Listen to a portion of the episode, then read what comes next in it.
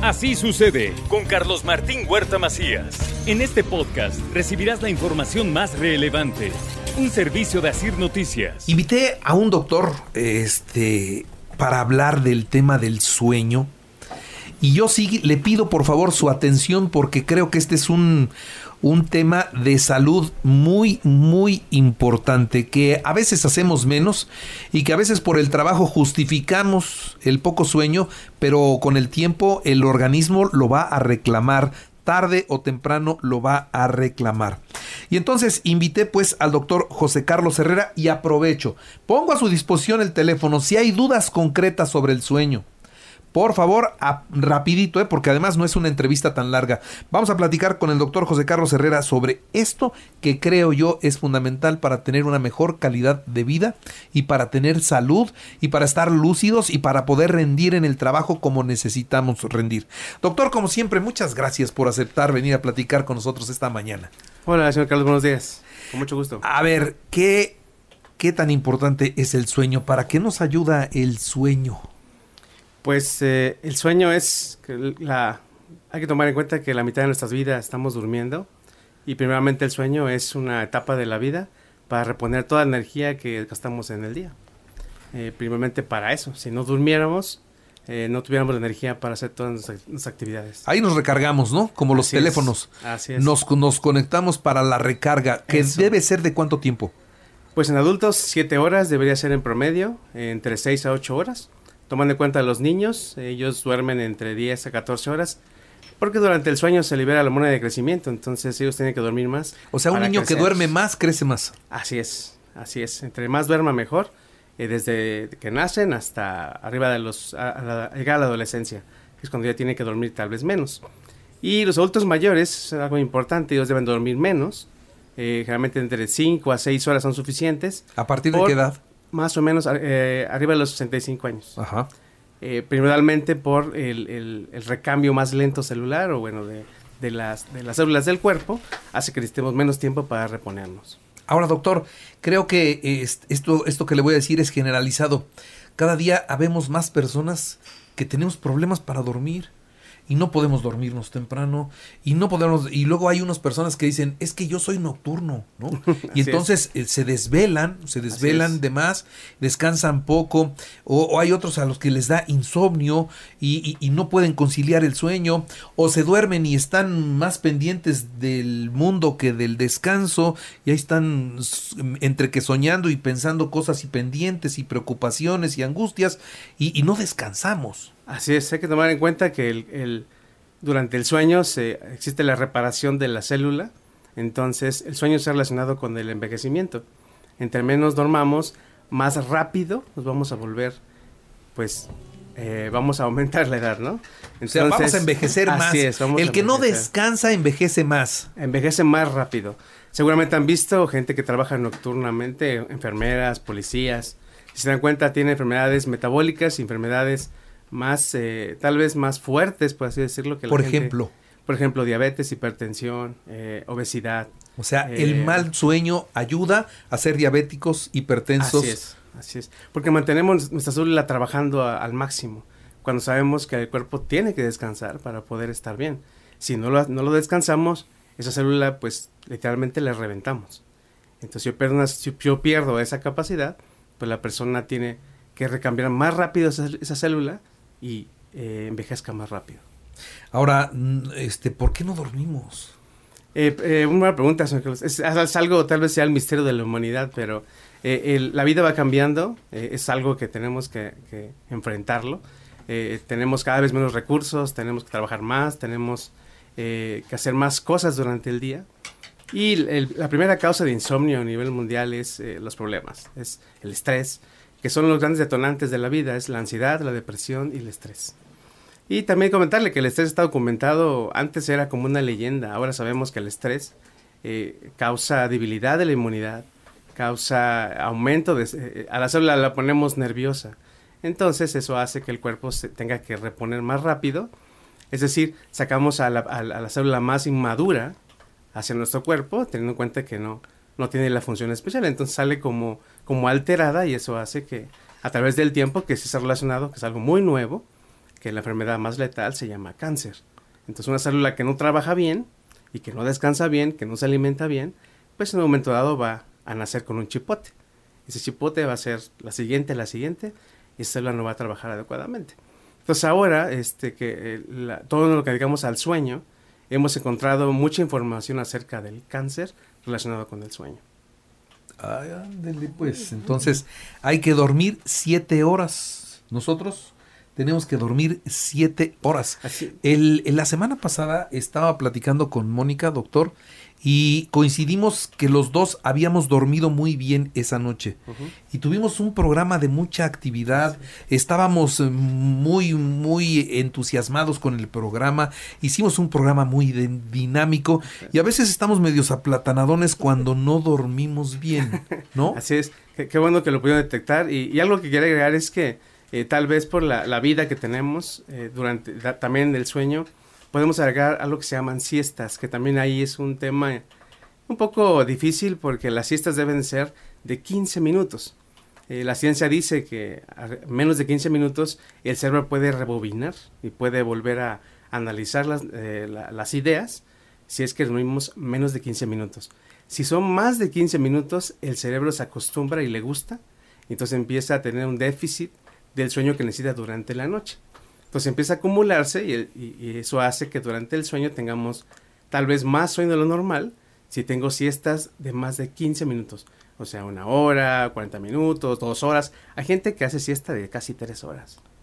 Oh, y ya no duerme entonces en la noche. Y ya duerme en la noche, así es. Ah. Y es lo que le comentaba a señor Carlos durante otro, otra entrevista que tuvimos, es que eh, una desvelada la reponemos en tres meses. Una. Una desvelada. Una desvelada. Entonces, si empezamos, ¿cuánto déficit tiene cada persona de sueño? Es increíble que tengamos años, años de déficit de sueño. Así es. Ahora, e, esas personas, y por ejemplo Mónica es una de ellas, que dice, es que yo soy nocturna, ¿no? Yo, yo puedo, rindo más en la noche, yo, yo tengo más actividad en la noche. ¿Qué, qué pasa con ellos? Yo, yo siempre he sido dormilón en la noche y prefiero desmañanarme, pero no desvelarme. Así es, eso eh, realmente sí, sí, no, no, no, es algo normal. Lo que eso se empezó a ver en gente adulta mayor que no dormía, no dormía en la noche y en la mañana eh, dormía. Entonces este se llama alteración del ciclo circadiano del sueño. Al paso del tiempo lo que va a pasar es que va a empezar con mucho cansancio, pero es cuando llegamos a una edad arriba de los 65 años, que es cuando empiezan a llegar las facturas de la vida, ¿no? Entonces ese momento puede, eh, si hacemos ahorita un estudio tal vez de sangre, puede que encontremos alteraciones, sobre todo de la glucosa o de hipertensión. Sí. No, sí, está bien, doctor. No, le iba, le iba a decir que lo que yo sí he detectado, y yo siempre me he desvelado toda mi vida, son problemas de memoria. Así es. Muchísimo, o sea, al grado que en alguna ocasión manejando ya no identificaba el lugar al que iba, porque, ay, este camino, ¿a dónde voy? Cuando lo he circulado muchísimas veces, ¿no? Así es. ¿Tiene que ver con el sueño? Así es, lo, más peligroso es la pérdida de neuronas, la, de la unión entre ellas, que también el sueño está relacionado con el Alzheimer temprano, o sea, demencia senil temprana. Entonces, ahorita el tema del sueño, que, que, el señor Carlos le, eh, la verdad que le agradezco porque el sueño se toma muy poco, muy poco en cuenta en la medicina, porque uno cree que en el sueño está sano y en la mañana es cuando estoy, cuando estoy enfermo. Y realmente no, eres, eres uno, eres, es el mismo durante todo el ciclo y el sueño es parte, parte de la vida. Entonces la, la, factura del sueño empieza a cobrarse en cuanto uno empieza a envejecer, que yo creo que es, eh, bueno, la ciencia dice que arriba de los 30 años, pero la, la, definición de adulto mayor es arriba de 65, que es cuando tenemos un recambio más lento de las cosas. Entonces, ahorita que me comenta esto, créame que es el primer síntoma de que su cuerpo está demandando en que tiene que dormir más para que esa célula, o bueno, su cuerpo, tenga mejor reposición. A ver, dígame, ¿qué? Es algo peligroso. Sí, sí, sí, sí, sí. Este, ¿qué, ¿cuáles son los síntomas? No, ya Mónica tiene uno, nos está poniendo sobre la mesa uno. ¿Cuáles son los síntomas de, de, que ya estamos teniendo consecuencias por no dormir? La principal es fatiga, cansancio, debilidad después de las 12 del día, una, unas ganas muy fuertes de querer descansar, de querer dormir, eh, y la otra también puede ser mucha agitación, como si tomáramos café, estar agitado, estar a ah, cambios de humor muy frecuentemente, eh, pasamos de la alegría a la tristeza muy fácilmente, depresión, ansiedad, eh, mucha hambre, a veces llega a la gula, Este, o sea, una persona que no duerme bien engorda. Así es, doctor. Totalmente, totalmente. Eso es algo que, que, tiene poquito que salió en la ciencia y, se sabe que, que, los dietólogos dicen, ¿sabes qué? Tienes que dormir bien o dejar de comer a partir de las 6 de la tarde porque tu cuerpo va a decir, eh, ¿sabes qué? Voy a trabajar hasta las 2 de la mañana, necesito energía. Entonces uno va y se puede comer un pastel entero. Y eso ha pasado con muchísima gente. O sea, te puedes acabar un panque en la noche con dos sin litros problema. sin problema, sin problema.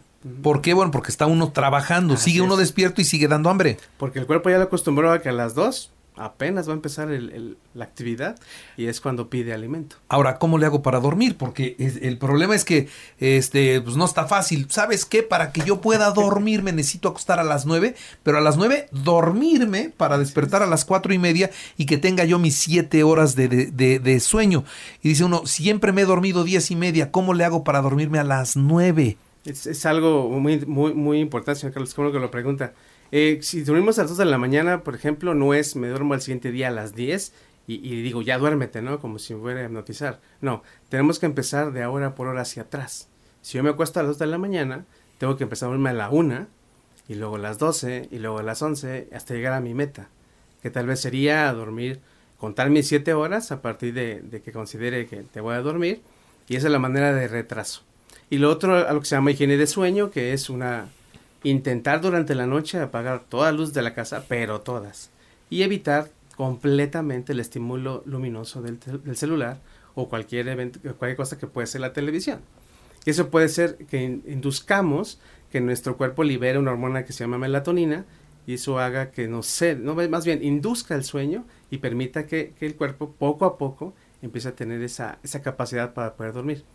Entonces, eh, la manera más práctica es eh, una hora hacia atrás cada día hasta que lleguemos a nuestra meta. Muy bien.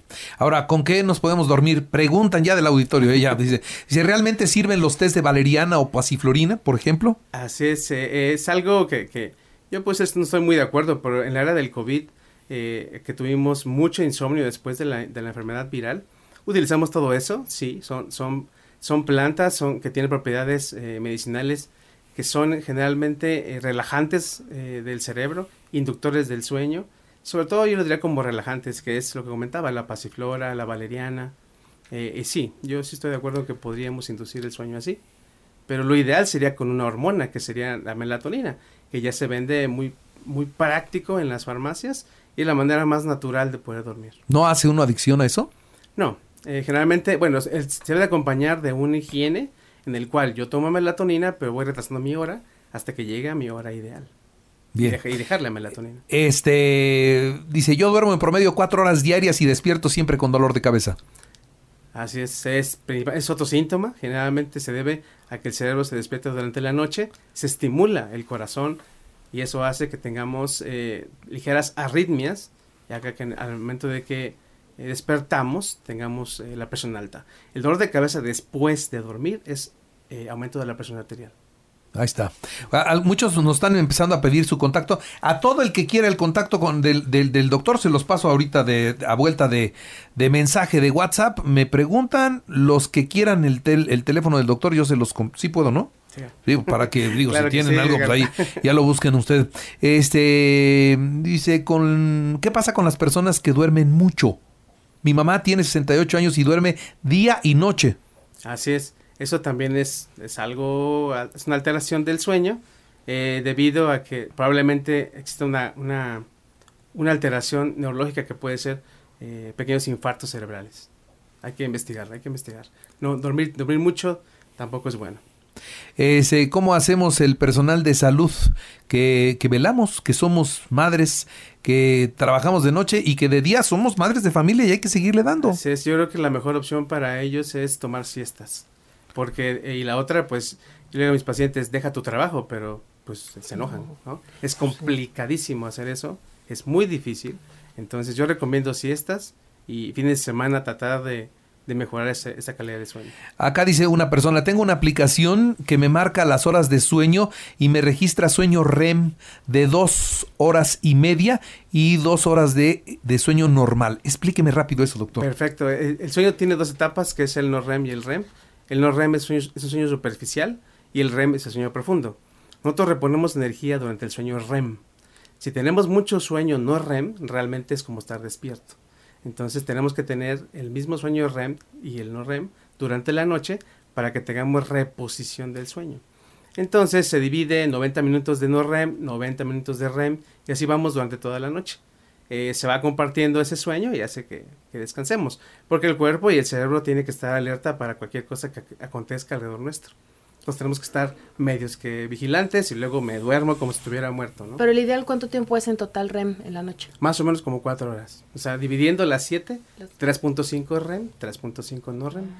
Y, y, se va alternando, ¿no? Se va alternando, así es. Entonces de repente que me pasa que, que quieren despertar a alguien y pues nada más no pueden, está en el REM. Si lo muevo un poquito y se despierta, está en el no REM. Claro que depende mucho de, de, de, la, de la persona, claro. Si está muy ansiosa, dependerá, ¿no? De cada persona y de la edad. ¿Se puede dormir con luz de la tele? No, ya dijimos que no, ¿no? Hay mucha gente que duerme así, pero no, realmente no. ¿Los que roncan descansan? No, ninguno. Ninguno que ronca eh, este, descansa. El ronquido es una alteración de la ventilación. Es, es cuando se colapsa la, la, tráquea, se colapsa la vía donde respiramos y roncamos para poder respirar. Entonces, ningún ronquido es normal. O sea, el roncar, tenemos que hacer un esfuerzo extraordinario para respirar. Por eso ronca uno, ¿verdad? Así es. Entonces, lo ideal es, eh, eh, cuando está roncando, tomar, cambiar posiciones en la cama, ya sea lateralmente, eh, claramente la preferida, y evitar estar boca arriba. Bueno. Y la otra, pues bajar un poquito de peso. O sea, los gorditos tienen, tienen sí, esa bronca, ¿no? Así es. Todos los, la, los gorditos, sobre todo que, que eh, tienen pancita, por así decirlo, lo, la panza este, y la papada hacen daño, exacto. ¿no? así es, así es. Sí, es prácticamente los causantes del ronquido. Muy bien. Bueno, pues doctor, este, hay un montón de preguntas.